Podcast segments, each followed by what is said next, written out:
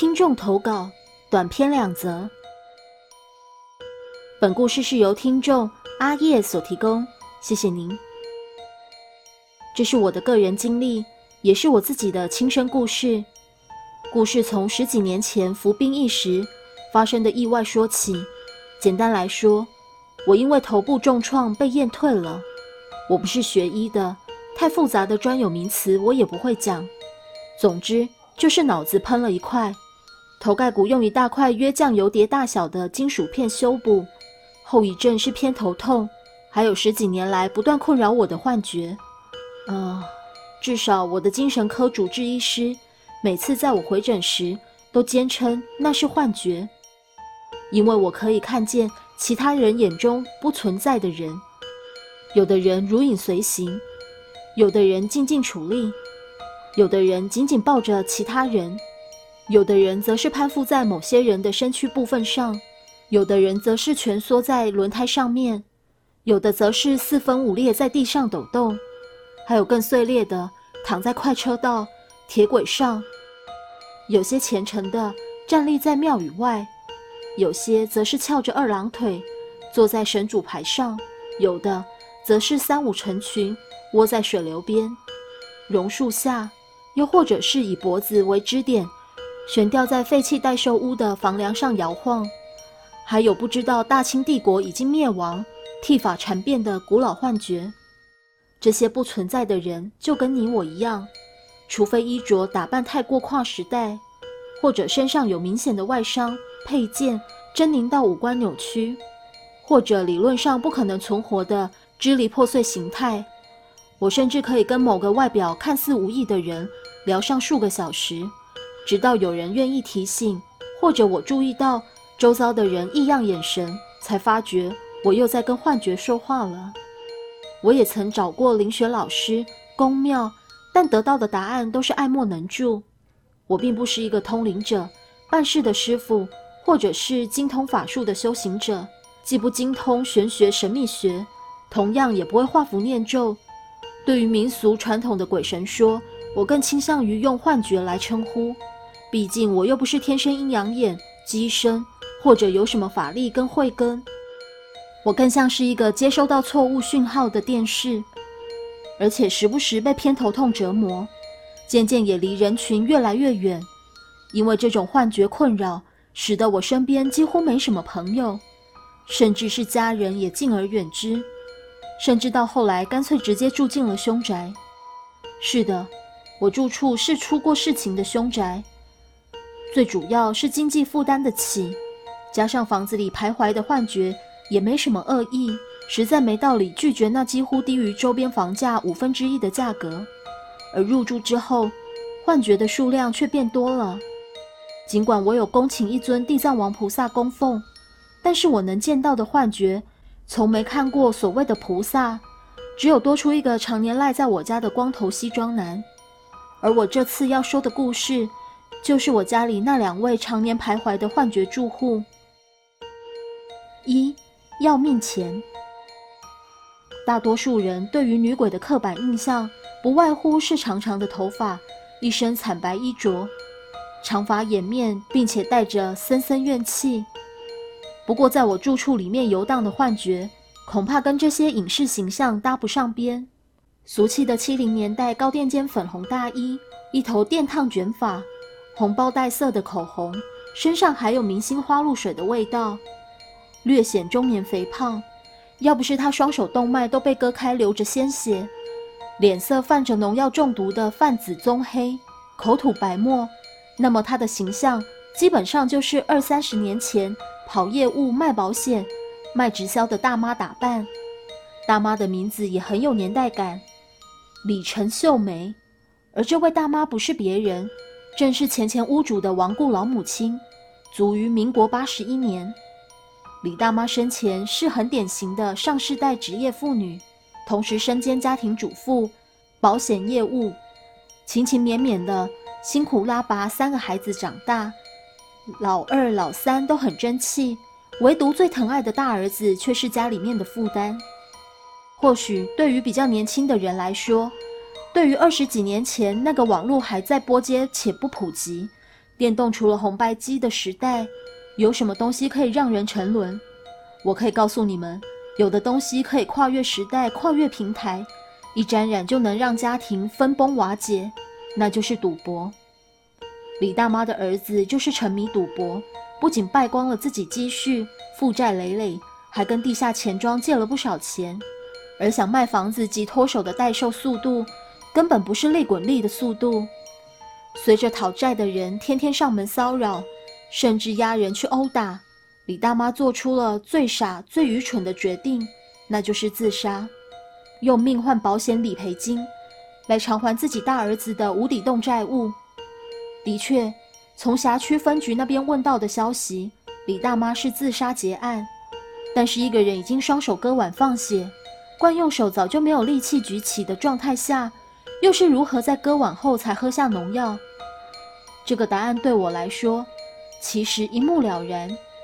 每天下午四点二十三分的时候，李大妈就会趴在浴缸前，双手无力的在地上流血，接着身体不自然的向上仰颈，双眼狰狞又愤怒且心寒的瞪视着，直到口吐白沫，脸色发黑。挣扎九分又三十一秒后，才再度死去。每天都是如此。是的，警方是自杀结案，但是最后的死因，在我看来，其实猜也知道是被他那没用的败家子强灌农药而死。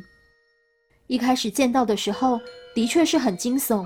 整整一个月，我只敢另外买个便盆，在别的房间解决大小号，而逐渐的也麻木了。甚至还能拿出码表计时，还有一边洗澡一边鼓励李大妈再忍个几秒就过去了。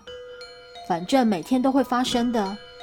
除此以外，李大妈对我的生活并没有太多影响，顶多就是电视被霸占，还得帮忙转频道。我并不是灵学专家，甚至没有这方面的能力。我所能见到的幻觉形态，大多都与真人无异，听见的言语也是活人话语。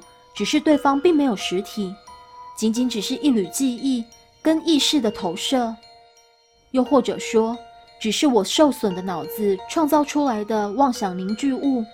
其实我自己也无从分辨，但是我却能从幻觉那里学会许多我不曾接触过的生活小常识。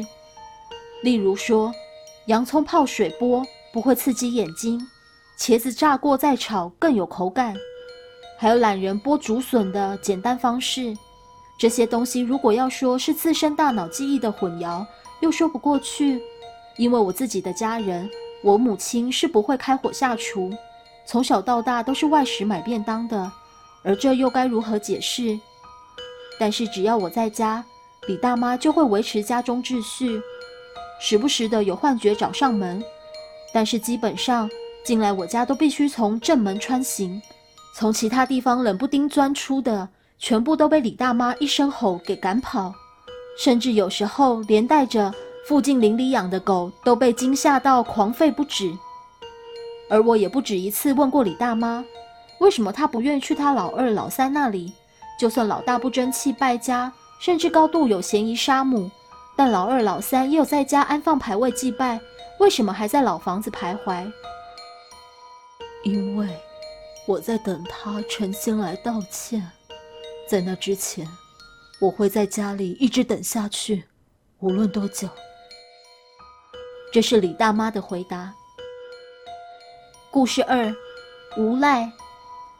我的幻觉是有极限的，最起码我并没有看过神明、菩萨或者其他神圣存在，就连在家里开光供奉的地藏王菩萨也未曾见过。